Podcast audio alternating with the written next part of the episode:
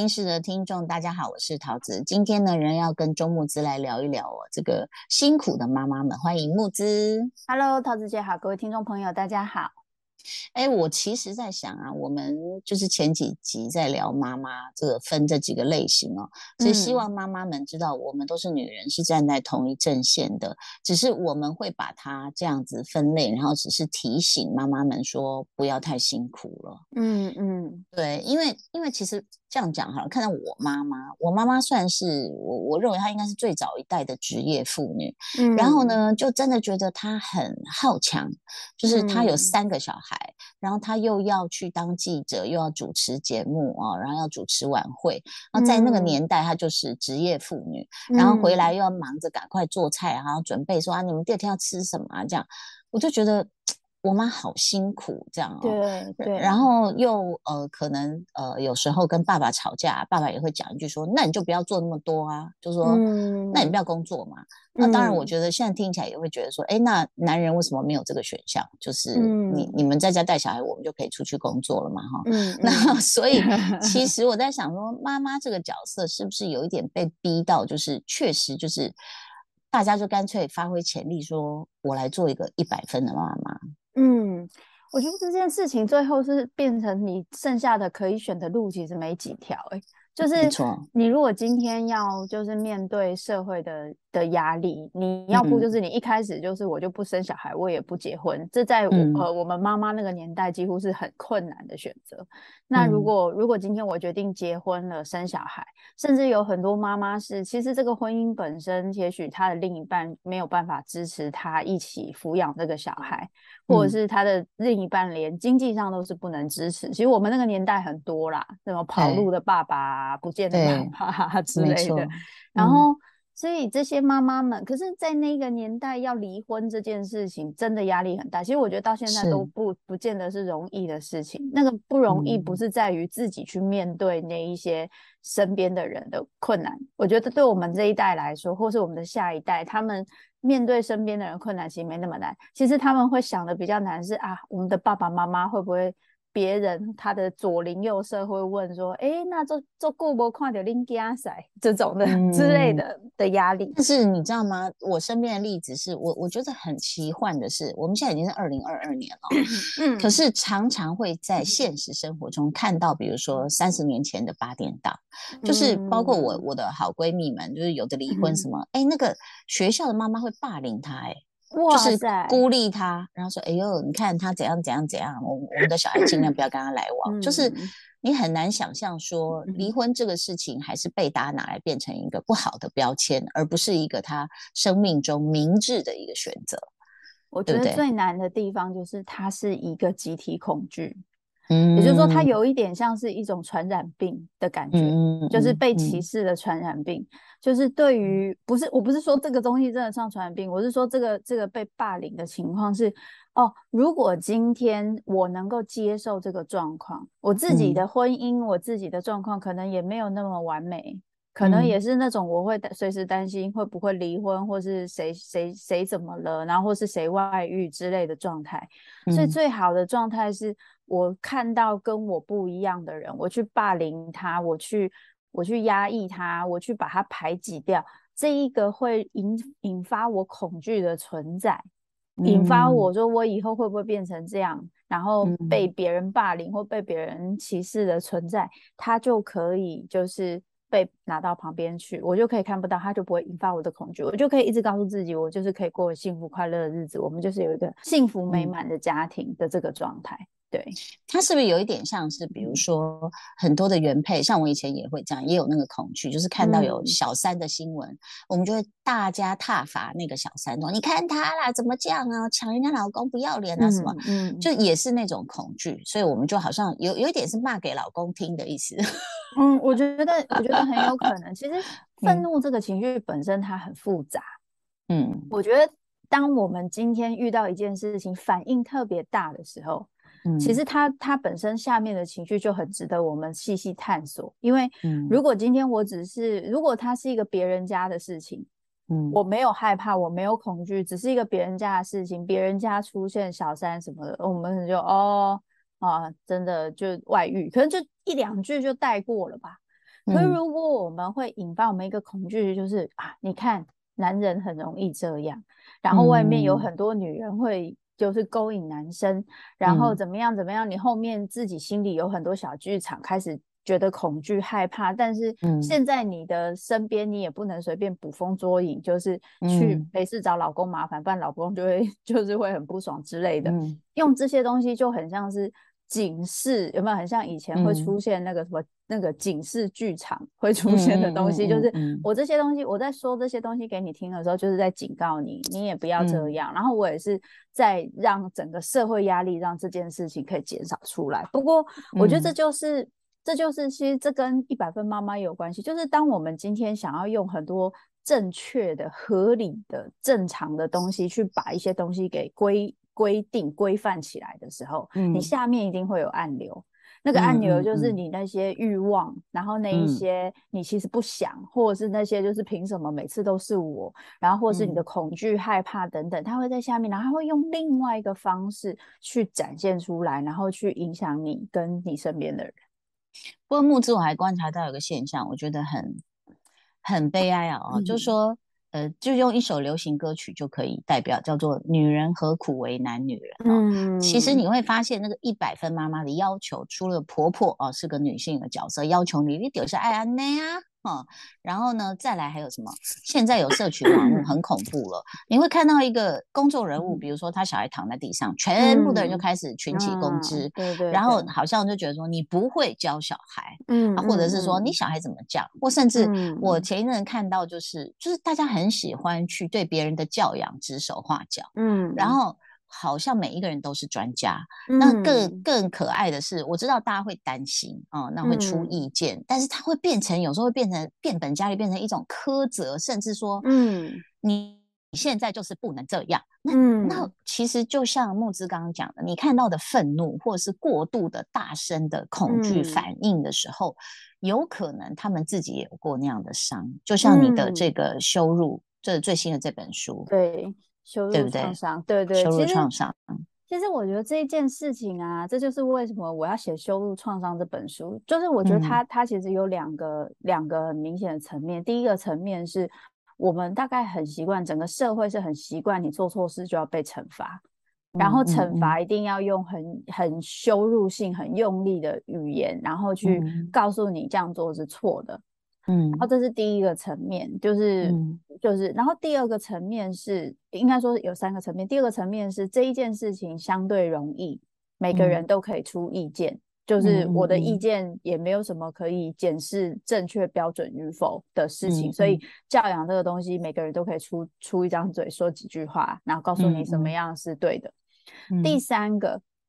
分享这个东西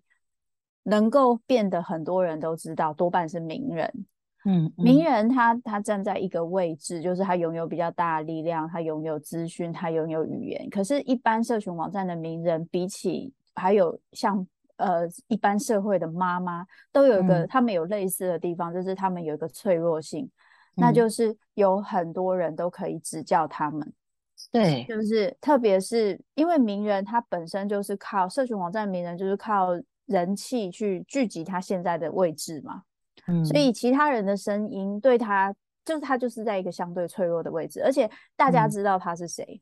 嗯，可是这些留言的人，没有人知道你是谁，你是 nobody，可是名人是，所以我今天是个 nobody，可是我可以去指教这个名人，甚至影响他的心情，我变成是一个有影响力的人，这是不是会让我变得觉得有比较有力量？嗯，我以前如果被羞辱过，我现在使用羞辱这个方式，我一样可以控制对方。我会不会觉得我离那个以前被羞辱、被被控制、那个脆弱的自己远一点？我现在变成是可以羞辱别人的人。我我在上位了啊。对对对对对对对。所以你看，像包含，就是说很多说，哎，家暴的人，被家暴的人，以后很有可能会家暴。不是，那个代间传递很很多时候只是为了练习或学会控制那一个。脆弱的。当我看到那个跟小时候的我很像，我受不了，我就是要打他，然后我就是要霸凌他。我以前被霸凌，我现在可能会去霸凌别人。当我有力量的时候，我以前在职场被羞辱，我现在会去羞辱别人，因为我认为这样就是对的，而且我觉得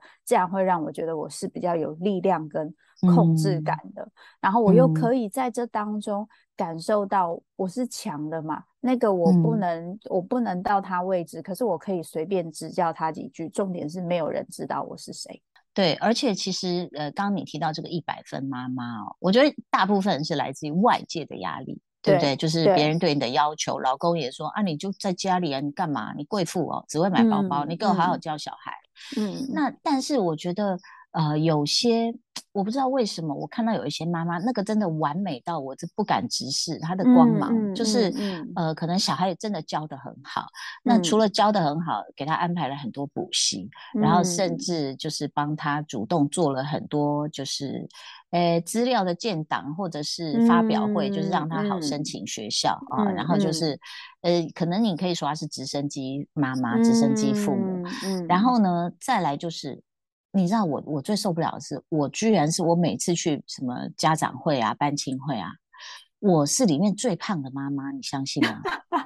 天哪！怎么可能？你是我？你怎么可能是？你很瘦？你怎么可能？没有没有没有，我我我真的有有中年女人该有的肚子啊，肥大腿、肥屁股，我都有。但是我我我每次一出现，我就想说。我的妈呀，这些妈妈怎么这么完美？就她们这身材真的是都穿紧身衣、紧身裤，然后就每一个都像 model。我心想说，呃，我当然很羡慕，我也希望达到，但我做不到。但我心里就想说，这后面是不是也有多巨大的压力？就是。一百分妈妈其实除了照顾家务，还有自己的形象，包括像现在大家说美魔女啊、冻龄啊、逆生长啊，所以这些妈妈我觉得有更辛苦的就在这里，就可能像我还可以吃块蛋糕，那他们可能就要吃胡萝卜棒或芹菜棒。嗯，你知道我我我我看到那样的身形，我心里在想，这后面到底有多少压力？还是其实这样他们是开心的？你有接触到像这样的 case 吗？这样的 case 其实很多，甚至我们日常生活也会遇到很多这样子的人哦。不过，我觉得这其实会有一个状态，就是说，如果今天这个社会对女性的这个压力，我是没有办法挣脱的，我是没有办法直接就是放弃，说我就不要按照社会的规定去做。大部分那那为什么我可以放弃呢？是不是比较恬不知耻？我觉得能不能放弃社会的规矩规定有两种状况，一种状况是我被压的受不了了，然后我就觉得算了，我就是做不到。可是还有一种状况是我其实对于社会的规定我很怀疑，就简单的说就是从小就不是乖学生那一种的啦，啊丢就是黑啦。黑啦，就是对对，就是，而且陶子姐，你念你念正大新闻，我们从以前就是都在训练，都在想意识形态，一个新闻背后要传达的意念是什么，所以很多时候我们其实都在学习要怎么建立自己的标准，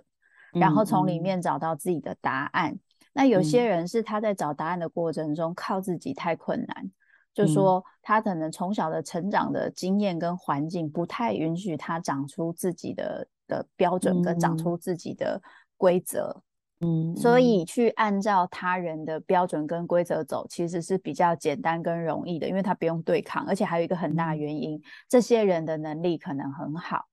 就是他可以好到他按照那些人的，就是这些主流或是他现在在的小群体的规则走，他是不会觉得很吃力的。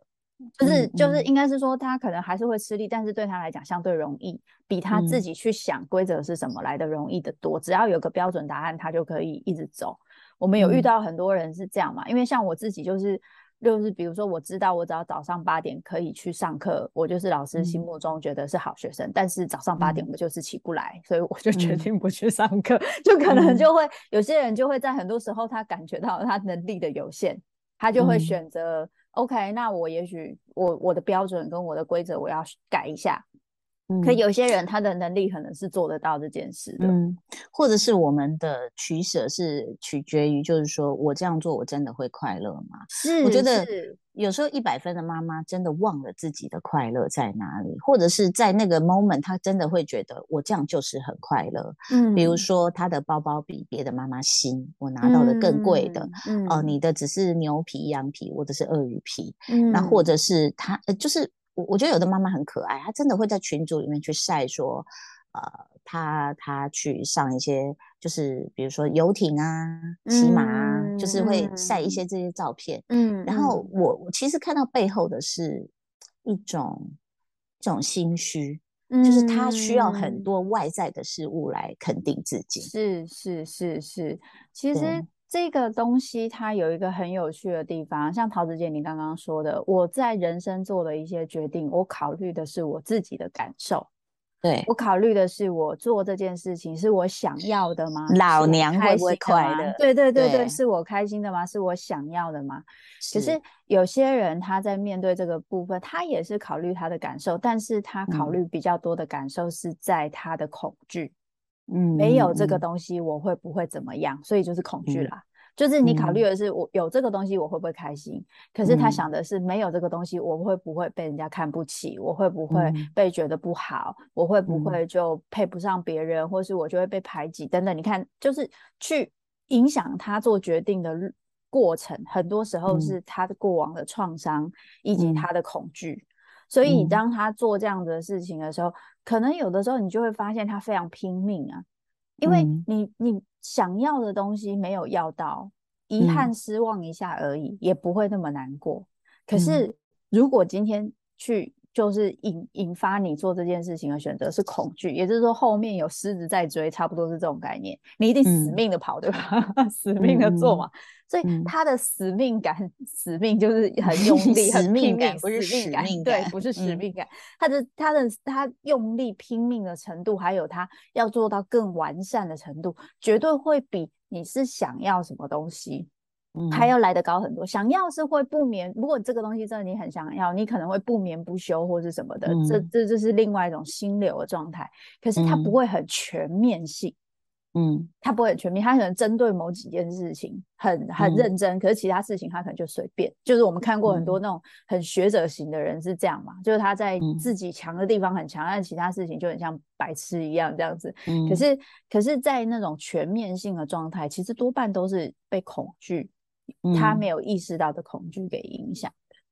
所以其实像比如说我们从刚刚谈到，比如说离婚的恐惧啊，然后这个带不好小孩的恐惧，然后别人怎么看我的身材的恐惧，就是各种，然后你就看到一百分妈妈真的非常的努力，然后但是久了以后你会知道，就是说你会看出她的忧虑，然后她的。真正打从心底的不快乐，那就就我我其实很久以前讲过一个玉米棒的故事，就是就是那时候小孩还小，幼稚园，老师就说每个人带三样东西来野餐。那对我们家来，我我这个不不合格的妈妈，我就说三样，那就是三根玉米棒就好，甚至甚至不愿意去多想两种，因为小孩就爱吃玉米棒啊。那时候就我讲带三根就好了。然后我就走到那边的时候，就在外面草地上，就看到突然有一个车过来，然后有一个穿着魔术师打扮的人下来，然后就开始拿一个一个方格子，然后我们就他突然发现这是某个妈妈的安排，这这也不是老师叫他这么做的，这样魔术师。是妈妈请来的，又会变魔术，又会折气球，然后它的一格一格，就像好像我们那个就是 MUJI 的那种抽屉哦，嗯，拉开来，我的妈，那好像是就是那种卡通才画的出来，比如说什么小香肠把它剪成章鱼啊，哈，什么小热狗怎样怎样啊，这样一个一个精致到我心想，那能吃吗？还是是样品这样？嗯，然后准备了大概八个抽屉，然后我心想吃不完，怎么会这样？那但是与此同时，我就默默的把我的。玉米棒收起来，回去小孩还可以吃哈。所以 我的意思是说，我也不会呃觉得丢脸。比如说像呃有朋友来家里啊，然后说，哎，我帮你带牛肉锅什么什么怎样怎样，说你留给小孩吃。我说妹妹，你带回去，你带回去。他说为什么？我说我跟你讲很麻烦，我还要收好，然后他们不吃，我还要倒。他说那你吃什么？我说他们最高兴就是点薯条汉堡，然后嗯，大家就寂寞了两秒看着，就会觉得 你是不是一个不称职的妈？但殊不知我是偶尔让他们吃，就是让他们我觉得开心。我自己偶尔，比如说下午我不想吃多，我就吃半份薯条。嗯，那当然该有营养的时候啊，还是有啊，肉啊，蛋白质、菜什么有。但是我不会觉得，我如果跟人家说，呃，我晚餐不足了，我叫个薯条汉堡，会是觉得我失职。我觉得我两个小孩长很好啊，怎么样？吃一下薯条会死吗？嗯嗯。所以我的意思是说，大部分的女性，现在我们看到的一百分妈妈，她没有这样。或许或许她真的觉得这样很丢脸，或者就是她，因为像很多人就问我说，你怎么兼顾啊工作跟家庭？我直接第一个答案我就说没可能兼顾啊，我做的并不好。他们就觉得啊怎么会？我说没有，我不想做菜的时候就点外卖啊。然后他们就 就倒吸一口气。那我就可以了解他后面有 多多大的压力，有可能你你在给小孩吃薯条汉堡，婆婆就出现了，哎呦，你那家变短哈，对不对？所以所以我觉得那个我我可能比较幸运，我没有比如说公婆的压力，然后我也我老公偶尔也会认同，就是说就放松放松，大家放松，不要，因为他也知道我如果冰冰冰冰准备了一桌，然后可能就会要洗很多碗啊或什么，就偶尔，所以我觉得好像。我比较难找到共鸣者。哦，所以就是呃，不过听起来桃子姐那边好的妈妈妈妈圈完美，很像从对，很像从那个天空，就是我们上次讲那个天对天空城堡里面跑出来的那些妈妈们。因为我我觉得像这个过程，刚刚桃子姐讲那个东西很有趣，就是我们在。呃，形成自己的的一些决定的时候，有没有被意识到这个决定跟我这个习惯本身是会被呃主流就是不接受的？就是我原本先有这样子的东西，我一定不会觉得这有什么问题，所以我形成了。可是因为有别人做了更夸张、很夸张的事情的时候，你就觉得，哎，我这样子是不太对。对，就是我这样子准备三根玉米棒，他还另外找了一车人来之类的。可是 我觉得这件事情也很有趣哦，因为桃子姐，你对你自己的的行程的一些想法，而且我我我说一句实话，毕竟你待过，你经过大风大浪，你待的地方什么。华丽的东西你没看过，所以我觉得你最后形成你要变成这个样子，有你的理由。其实你去，你到到最后变成这样子的妈妈，决定做这样子的妈妈，你已经做好了一个决定，已经看了很多人之后，你最后形成了这个决定。所以遇到这种小风小浪，会有一点觉得说：“哦呦，玩这么大，但是不会很严重的去打到你的标准，对不对？”就不不不会打击到我啦，对对对对对，就可以顺手吃他们准备好的东西，对对对我非常的感激。对，就 是谢谢谢谢谢谢，好 棒。对，真的对。可是如果今天呃自己在形成自己的标准的过程中，一个是说我对自己的信心并不够，嗯，就是我在形成这些标准的时候，我没有太多可以讨论、可以依循，或者是我自己可以去思考的经验。所以我的标准我不太知道怎么设，我可能就在很模糊。那我很有可能就先就想说好，可是我想以我自己的感觉为主。那我以我自己的感觉为主，我我那个自己还有点小的时候，要去对抗整个主流的标准就不容易。特别是如果你又是一个习惯会把别人的标准拿进来的人。嗯嗯，对，我觉得其实过程就难。嗯，对，其实比如说有些人讲说啊，为什么我们要拿名牌包或化妆做造型、穿高跟鞋？嗯，其实那个就好像有人讲，很像原始部落的一种武装，就是你你画了一些花纹啊，然后你会让人感到可能害怕或尊敬啊，或者说哇，你怎么有这个颜色？你怎么有这个包包？嗯，那这样子一个武装的下来，其实就是我们刚刚一直讲的一个一个，就是怕别人。看清我，那我我觉得我我看到这个，其实一百分妈妈，我们讨论到这里，我我又看到另外一个问题，就是哦，事实上这个社会的重男轻女哦，一直都在啊，就是。就算我今天已经可能。当然，大家认识我，但是我说的是一般一百分的妈妈，就是我今天已经武装到这样了，可是我还是可能被看清，所以他更觉得他不能放弃这些武装。你知道，我观察到两栋大楼的管理员，我真的很想给他扒头，哎，好过分！就是那些管理员，我们常常进去，就是比如说去法郎，他明明就认识我们，然后我们比如说我的经纪人已经进去过，就不用再填一次，他就说：“哎哎哎，你在干嘛？”就很凶哈，我们就说不好意思，他刚进来过，也登记过了，每次哦哈，有一次呢，他就他就这样叫我要写的很详细。我想说，到底是要多详细？因为因为我常常进来，而且我也都填过。那我我每次都这样写，他说没有，你要再填什么什么什么。然后我就好吧，我就乖乖填。结果就当着我的面，有一个。雄壮威武、非常高大的一个快递就走进来 lobby 了，他就直接去按电梯了。我就我就超，我刚才要讲脏话，我就超气，然后我就指着他说，我就对着管理员说：“他呢，为什么不用？”然后整个 lobby 整个 lobby 就静默这样，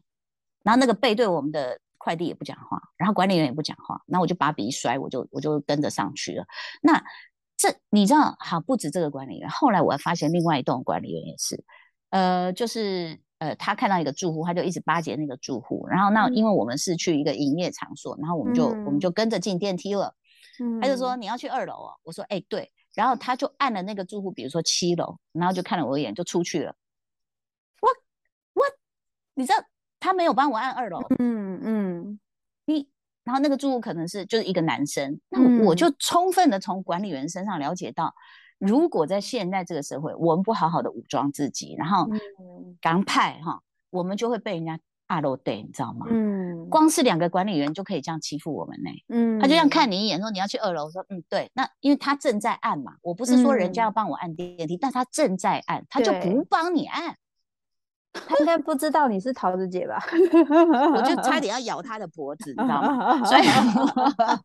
所以我的意思是说。其实这些妈妈的恐惧，其实在于，我觉得还有一个更深更深的，就是我们的地位其实还是算低下，就是连管理员都可以欺负我们，你懂我意思吗？我懂，就是他也认识你啊，你也来 N 次了，他就还是会对你大小声，然后只要男生走过去，他不敢，他不敢呵斥，你知道吗？我觉得这件事情很有趣，哎，对这个性别的，说不定他自己都没有意识到这件事，说不定他都没有发现，他对小女生。就是因为其实说真的，桃子姐就真的，她就觉得女生 看起来没有什么。就如果今天你是那种看起来打扮都很随便，对，如果如果你的整个打扮是那种看起来杀气腾腾那一种的，她可能就会穿高跟鞋，她可能就会就啊没关系，随便填填就好了。对对对，背你上二楼之类。就是我觉得有的时候是就是。其实我觉得像管理员，就是不是说全部的管理员啦，就是说像刚刚你你举例的这两个管理员，可能他们也有一些他们自己的状态，就是当他可以，我不知道第一个管理员知不知道你是桃子姐。第一个知道，我们常常去那栋大楼。就是就是我我我觉得，当他今天拥有一些规则规定的能力，对，然后他可以去影响你，就是我刚刚前面讲的嘛，他可以去影响你，去要求你这个名人做什么。然后其实桃子姐，你平常看起来是蛮亲切的，你不是那种很有价值。有些人是那种一走进来就有那种，有没有？嗯，就是以前对我以前有遇过一些主持人，他走进来都不用讲话，你就觉得说对，是都我不好，你先上去吧，对，就这一种的。然后，然后你不是这一种，所以我觉得对于那一些就是有一些人，他他想要在这个时候展现出他的一些 power 的时候，就是这这也是很有趣，就是特别。不是说女性不会这样，但是，嗯，我我觉得男性、女性其的确都会这样，但我觉得有时候在呃有一点年纪的状态中，或者是在某一些。有一些就是有一些说什么小鬼难缠，在某一些神秘的的位置上，他特别会去盯，或者是去要求，或者去去找你麻烦这件事情。而这件事情是不是有男女相相对的一些呃，就是要求的不同？我个人觉得，有时候这一个很细微的隐形的玻璃天花板其实是存在的，但是在做的人他其实没有感觉。所以可能这也是一百分妈妈，她真的也感受到了这样的一个社会的氛围，周遭的这些压力，所以必须去好好的武装自己。我今天我们先谈到这里，下一次我们来谈谈呢。我们在这个我我个人认为，像我们谈了这个所谓的未单亲啊，一百分妈妈，其实我觉得男性有一个盲点，我们下一集就来突破他们的盲肠。谢谢木子，谢谢桃子姐，好，谢谢，拜拜，拜拜。